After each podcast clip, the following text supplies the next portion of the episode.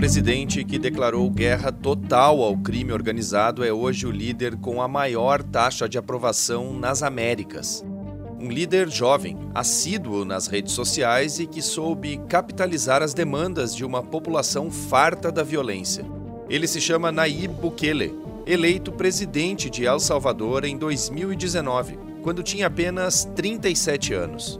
No dia 27 de março de 2022, Bukele declarou estado de exceção e começou a colocar em prática uma de suas principais promessas: a tolerância zero ao crime, principalmente as gangues do país. Em janeiro de 2023, Bukele inaugurou a maior prisão das Américas, com capacidade para 40 mil detentos, numa área de 23 hectares, o que equivale a 32 campos de futebol. Em um ano, mais de 65 mil pessoas foram presas, acusadas de pertencer a gangues ou de colaborar com elas. Essa estratégia, no entanto, é cheia de superlativos, já que o estado de exceção está em prática há mais de um ano e, com isso, a polícia não precisa provar nada para prender alguém basta suspeitar. E isso, para muitos especialistas, atinge em cheio o Estado de Direito. Críticos, inclusive, argumentam que El Salvador caminha a passos largos para a destruição da democracia e a consequente implementação de um Estado ditatorial.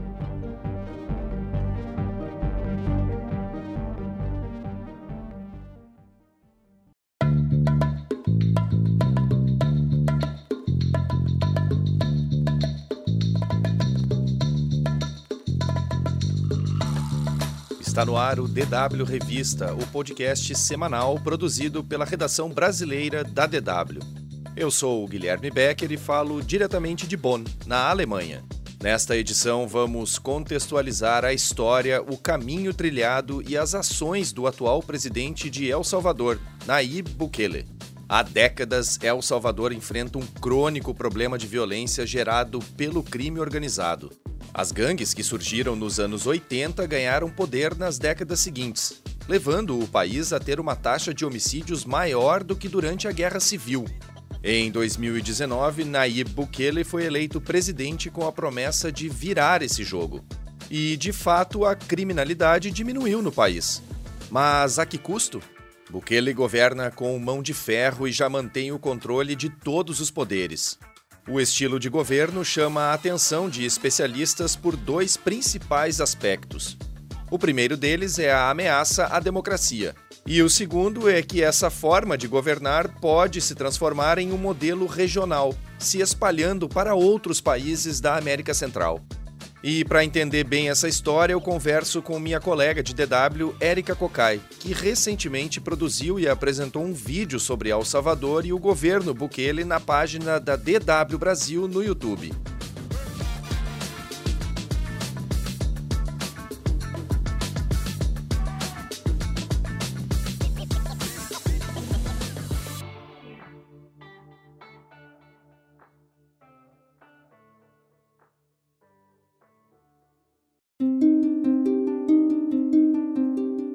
E se eu te disser que, atualmente, o líder mais popular das Américas governa o menor país da América Central? E é isso mesmo. Com 90% de aprovação, o atual presidente de El Salvador, Nayib Bukele, é hoje o líder mais popular, ou seja, com a maior taxa de aprovação entre todos os presidentes das Américas, de todas as Américas, Norte, Central e Sul. E eu queria só reforçar aqui que vocês não ouviram errado. O Bukele tem 90% de aprovação da população de El Salvador. Ele é também muito ativo nas redes sociais, onde tem milhões de seguidores. Para a gente comparar um pouco, por exemplo, o Bukele tem mais de 5 milhões de seguidores no Twitter. É menos do que o Lula, que tem quase 8 milhões, e do que o presidente da França, Emmanuel Macron, que tem mais de 9 milhões. Mas os números são muito expressivos porque ele governa um país muito, mas muito menor do que Brasil e França. E se a gente pegar o TikTok, uma mídia social que concentra boa parte do público mais jovem da internet, o Bukele é o primeiro entre os três. A conta dele no TikTok tem mais de 5 milhões e meio de seguidores. O Lula, por exemplo, tem 4,3 milhões, ou seja, mais de um milhão a menos, e o francês Macron não chega a 4 milhões de seguidores. As caixas de comentários de vídeos sobre Bukele no YouTube estão cheias de latino-americanos e muitos dos comentários são de brasileiros, admiradores do presidente salvadorenho.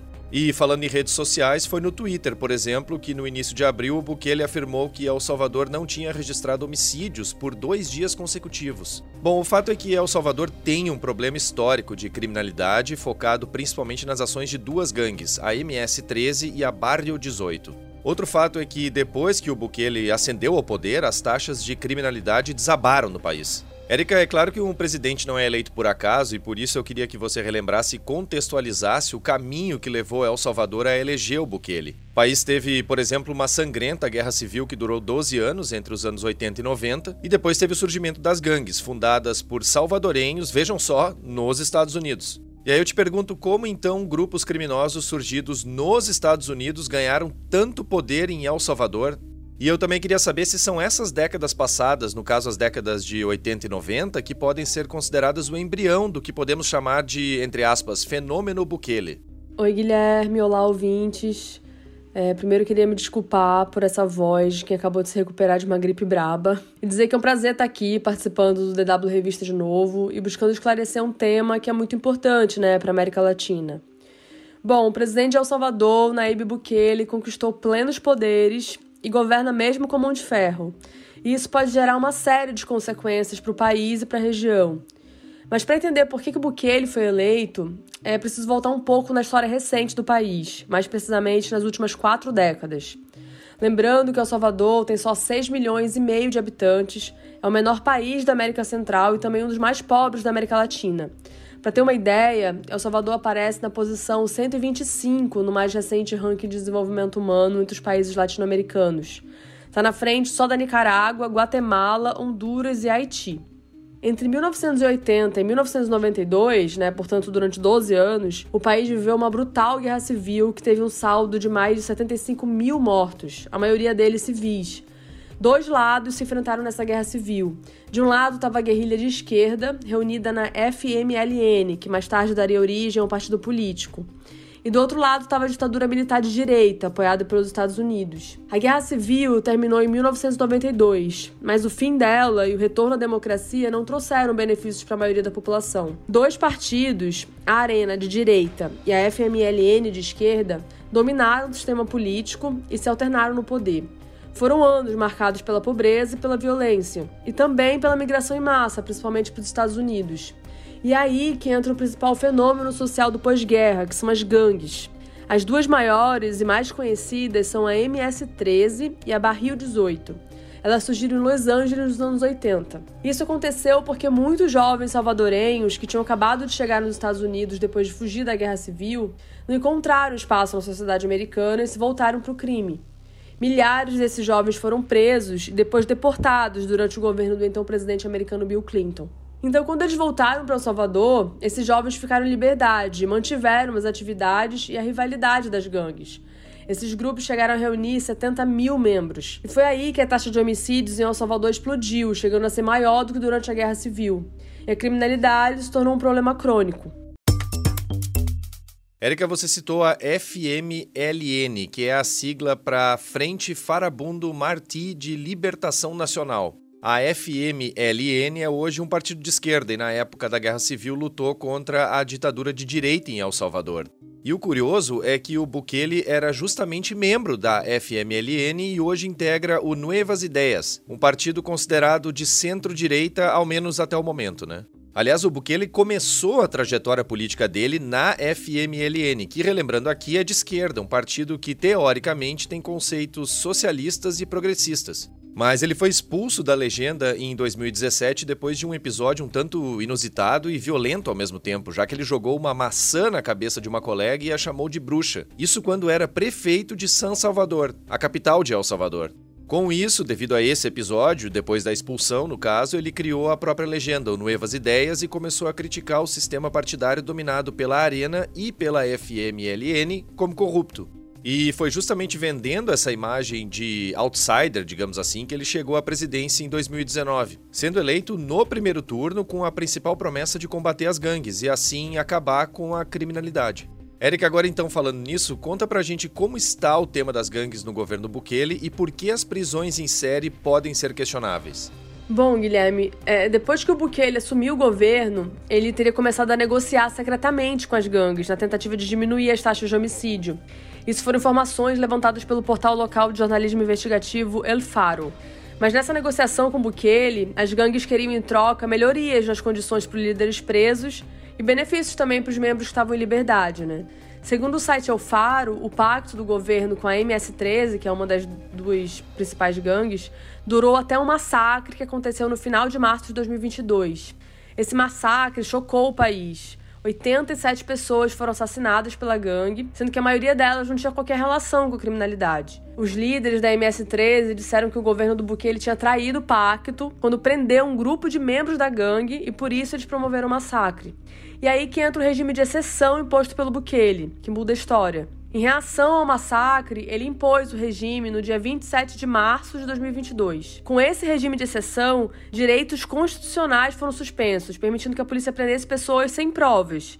Em um ano, mais de 65 mil pessoas foram presas, acusadas de pertencer a gangues, né, ou de colaborar com elas. Muitos deles seriam inocentes, até mesmo crianças de 12 anos podem ser presas, segundo o estado de exceção. E tem também acusações de violações de direitos humanos nas prisões. ONGs afirmam que dezenas de presos foram mortos. Os detentos que conseguiram sair vivos relataram torturas, detenções arbitrárias e assassinatos de outros presos. Esse cerco às gangues transformou El Salvador no país que mais prende no mundo. A imprensa local estima que mais de 2% da população maior de 18 anos está presa. Desde que foi instituído em março de 2022, o regime de exceção foi prorrogado 11 vezes. E em paralelo a isso, a propaganda do governo apresenta Bukele como um herói. Imagens foram divulgadas de detentos, por exemplo, seminus no chamado Centro de Confinamento do Terrorismo, que é como se chama a prisão, a maior prisão das Américas, no caso, com capacidade para 40 mil pessoas. Bukele também fez mudanças controversas, como a substituição de juízes da Suprema Corte que não eram do agrado dele. E ainda deve concorrer a um segundo mandato no ano que vem, mesmo que a Constituição de El Salvador não permita isso. E é justamente aí que entram os críticos e os analistas que já conceituam Bukele como um ditador. Érica, a guerra contra o crime e contra as gangues diminuiu a criminalidade em El Salvador. Quanto a isso, não há dúvidas. Mas na prática, quais são ou quais podem ser os reais resultados disso? Bom, Guilherme, o governo do Bukele argumenta que o regime de exceção funcionou e aparentemente as gangues foram mesmo desestruturadas. A taxa de homicídios em El Salvador despencou e é hoje uma das mais baixas da América Latina. Mas organizações de direitos humanos afirmam que no longo prazo as medidas do Bukele dificilmente vão trazer resultado, né, já que não mudam os problemas estruturais que originaram a criminalidade e a violência. Pelo contrário, Salvador parece se encaminhar para uma profunda crise fiscal. Sem contar que as ameaças à democracia estão isolando cada vez mais o país no campo diplomático.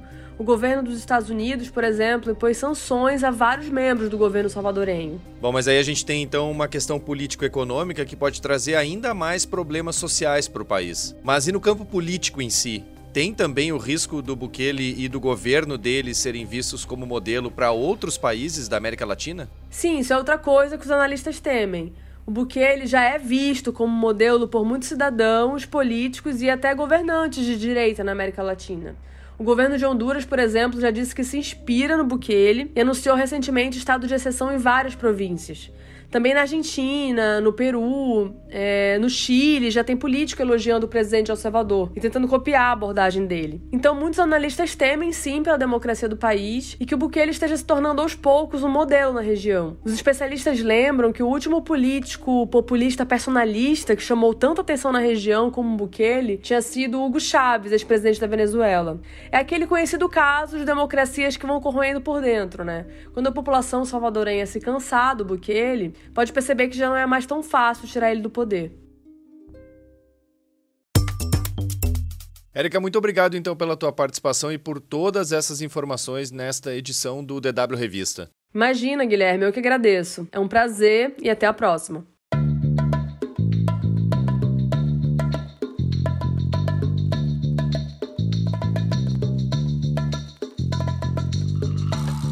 A edição desta semana do DW Revista fica por aqui. Mais conteúdos você encontra no nosso site. Acesse dw.com/brasil. Não deixe de acessar o canal da DW Brasil no YouTube. Lá tem explainers, reportagens e também vídeos curtos sobre diversos assuntos. E já que falamos hoje de América Latina, tem um vídeo bem interessante no nosso canal no YouTube que questiona se a Nicarágua é hoje o regime mais autoritário das Américas. O DW Revista é uma produção da DW, em Bonn, na Alemanha. A produção, apresentação e edição técnica são minhas, Guilherme Becker, com apoio de Érica Cocai, que você ouviu conversando comigo durante o programa. Coordenação e edição, Rafael Plezan. O DW Revista volta na sexta-feira que vem. Obrigado por acompanhar a gente e um bom final de semana.